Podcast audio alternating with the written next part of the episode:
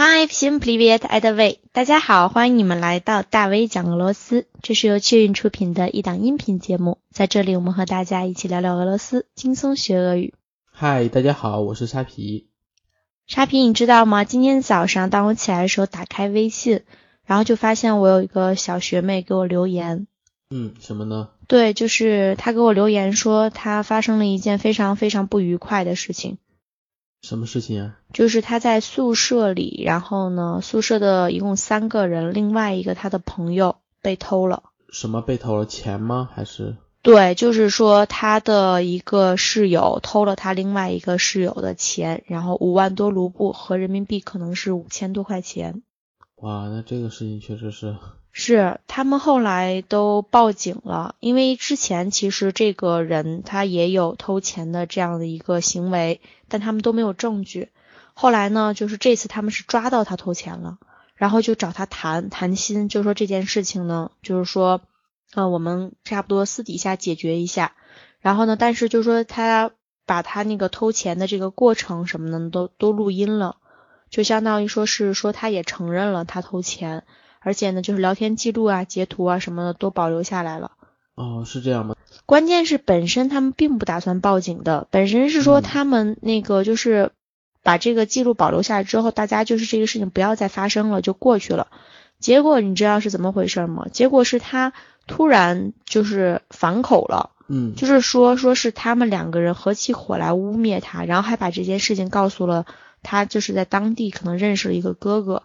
或者是表哥之类的这么一个人吧，然后呢，这个他这个男的就带着别人就堵着这两个女孩，就是我这个小学妹和她的朋友，嗯，就把他们堵到宿舍来，就威胁他们，就意思是他让他们不要再声张这个事儿是吗？没错，不要再声张，让他们别说，闭嘴。然后他们就肯定很害怕，就去找警察，但是找警察无解，就是警察说。只凭录音还有照片是没有办法就是判断的，而且说这不是证据，所以就把他们都快气哭了，就是气得不行这个事情。那这种情况确实是比较麻烦，那那只能换宿舍，能换宿舍吗？这种情况就是具体我还没有跟他联系，到底发生什么事情？因为其实我听到这个消息的时候，我突然想起了很多年前我经历过的一件事情。啊，那你给我们讲讲呗。对，就是当时也是在宿舍里，宿舍也是三个人，然后我当时不在宿舍。呃，等我回到宿舍的时候呢，就是发生了一件事情，是也是我们两个舍友之间的问题。其中一个女孩呢，她刚搬进我们宿舍不久，她说她这个刚从外面取回钱，打算交学费。嗯。后来呢，就是宿舍里有另外一位室友。我现在好像记不清楚，到底他有没有告诉另外一个室友他把钱取回来了，还是他在那里数钱，然后对方看到了。总之就是有这么一个过程，就是跟钱相关的过程。然后这个姑娘呢，她就去洗澡了。等她洗澡回来的时候，钱就不见了。那个金额更大，就是我们现在就是我小学妹他们涉及的金额是五万卢布嘛，那一次是十三万卢布。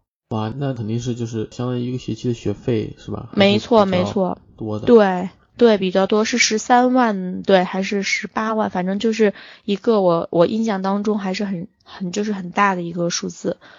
然后呢，这个事情也是很让人生气。然后呢，但是就是怎么说呢？最后我的那个就是朋友，也就是我们那个室友嘛，他把他哥哥叫来，就跟另外一个室友谈。说要是这个事情就是明明就是你只有你们两个人嘛，对吧？如果说平白无故的诬陷是不可能的，也没有必要给自己找这样的不痛快，还在一起生活，对吧？所以说呢，这个事情是挺重要的，就是你把钱拿出来，这件事咱们就解决了。可是对方呢也说就是没有，关键是这个事情呢也没有像他一样，就是小学妹她是逮到了。嗯，就是对对逮到了，然后那个是完全就是一次性完了之后就没就没发生了。再后来那个女孩确实是转宿舍了，但是这件事情就不了了之了。对，确实像这种事情遇到了也非常的头疼。你说没有当场抓住的话，确实对很头疼，很没错。然后呢，当时我们的年龄都不大，所以说对这件事情的处理方式呢，顶多就是说这种。直接的方式，并没有动就是报警啊或者什么的，还是在心里留下了一个很不是很好的印象。对，就是觉得这个本身大家住在一起，然后呢，如果发生这样的事情的话，确实是不太好的。无论从各个角度来讲，都是不太好的。不过好像这件事情当时也并没有闹得很大，因为两个女孩，就是尤其被偷钱的那个女孩，也没有说。给大家就是营造出一个很不好的这样的一个状态，就让所有人都说哦他是偷钱的那种，他也没有这么做，就是没有造成舆论的压力，所以说这件事情才就这样过去了。其实我觉得，嗯，像那种情况反而好一些，就是因为知道他取钱的就你们几个人，就是说大家这个事情没人承认，没。解决不了的话，那个女生她的学费肯定是要不回来了。但是你们都可以搬出去住，就分开住，就这种避避免的，我认为是这样的。但是我上大学的时候遇到一个什么事情呢？就是说我们当时一个整个班的男生都是在同一层宿舍，就一个一栋宿舍楼的同一层。嗯。然后呢，我们的宿舍都是连连在一起的，就连号大概连了有十一个宿舍吧，还是十个。然后呢？我们关系都很好，就基本上大学同学关系都很好，而且我们不关门，因为广东那边热嘛，明白。基本上冬天的话也不怎么关门。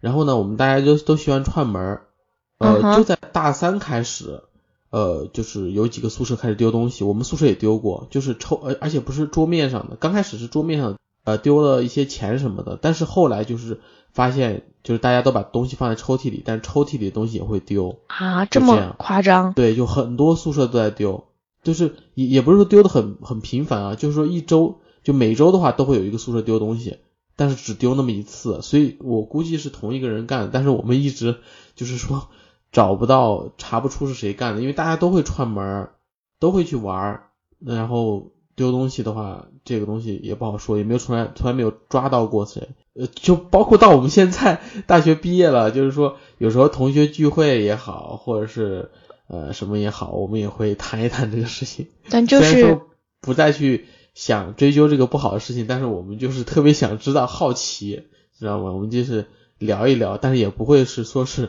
随便的，就是说是猜测是谁做的，我们就是去聊一聊这个事情，当一个聊天的一个话题而已。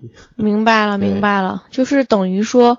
应该我觉得挺也挺悬疑的，就是 怎么会出现这种事情？我估计在你们脑子里肯定也觉得这是一个连环作案，然后还还好像就是都看不出来是谁。对，所以我特别不能理解的就是你说你那个小学妹，他们都把录音，就是那个录录音已经录到那个女生已经承认她偷钱了，但是为什么警方还说她呃证据不足？为什么？是俄罗斯那边是这样的吗？还是说？对，就是在中国和国外都是一样。我觉得如果在中国的话，可能这个能当证据录音。总的来说，就是在国内的话是可以的，因为国内来讲的话，它的这个证据有几个不同的方面，就你可以提供书证，也可以提供物证，还可以提供这个视听资料或者证人证言。然后呢，就是现在呢，录音实际上就属于这个视听的资料。所以说它是属于证据的，但是就是说，并不是所有的录音都是有效的。就是说，即使它是属于证据，但它不一定是有效证据。所以说，那像那个你学学妹录的那那个录音，那它是俄罗斯警警方认为那是证据，还是说连证据根本都不算？就是它有没有效？现在来讲的话，就是通过他跟我很简短的描述来讲呢，就是说他说的是说认为这是无效的，对，认为这是无效的，对。但是呢，具体我们俩还没有进行谈话，就是说我们还没有进行就这个问题，然后展开就是讨论。但就是说，在录音的这个时间和这个就是。这个点来讲是很重要的，也就是说，我们的这个录音如果想让它有效的话，有一些要素是必须要包含的。所以你在这个过程中，如果说没有包含这些要素，那就可以视为无效录音。就比如说，你如果说你的谈话内容基本要素是一定要有时间的，嗯，而且一定要表明双方的身份，而且还有就是事件的发生地点。因为这些东西呢，才是一个非常重要的，可以明确你的这个犯罪动机和你整个的这个过程当中所需要的这些佐证。就是说，如果你只是相当于是在跟普通聊天一样、谈心一样，把这个东西带出来是不行的。那就是录音的时候必须要说清楚时间、地点。就是对你这个要设计好，说白了就是说你要设计好了自然表达，否则你如果说让对方发生警觉，然后呢，就是对方还会以威胁的口吻，就是相当于说再反咬一口。就是说你的这个谈话的过程当中，一定要设计好这些很关键的内容，一定要明确，而且不能含糊。这些东西不能只是对方，比如回答了嗯啊啊呀，就是这样的词，而是他一定要亲口说出来。所以你就是这个过程的这个设计非常的重要。那但是像这种声音，就是必须要说明他自己的身份嘛？这个声音应该是可以很好识别的吧？我认为。但总的来讲的话是要这样的，而且说就是说保留这个原始录音的资料是非常重要的。就是说，呃，因为现在可以有很多的处理嘛，对吧？所以说司法鉴定的过程当中呢，是需要你这个原始的声音的这样的一个，就是你本身的这个证据资料。嗯，所以从我们的角度上来讲，如果说在发生同类的事情的话，最好的话就是一定要先想好这个谈话的内容，你不能说是那种在很冲动的情况下，然后想着啊，我可以来录个音，然后就把你说的话记录下来。一定要提前设计好。对，一定要提前设计好，然后要表达自然，不能让对方有警觉。然后呢，因为如果对方有警觉的话，他就说就会就会按着你这个思路走，就是明白吧？就是他会明白你的意思，然后就故意跟你这样做。但是有一点什么呢？就是如果你要是有这种威胁的口吻，就没有办法了，就是完全就是尤其是争吵啊，就对就很麻烦，很不好。所以说，大家有几点一定要注意，就是说基本的要素要提到，而且对方的回答一定是非常明确的，不能是那种含糊的语气词，否则这些录音都可能会被视为无效。是的，是的。大卫，你是学法律的吗？你怎么这么了解啊？没有，就是因为我觉得这个事情其实还很重要，毕竟我们人在海外，很多的东西其实要拿起法律的武器来保护自己。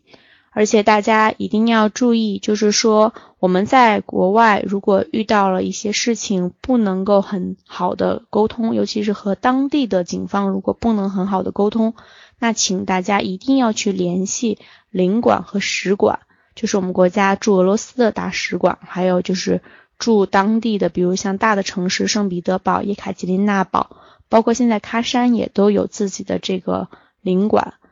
所以说，大家一定要把这些信息呢熟记于心，发生任何情况的时候都要及时和他们取得联系。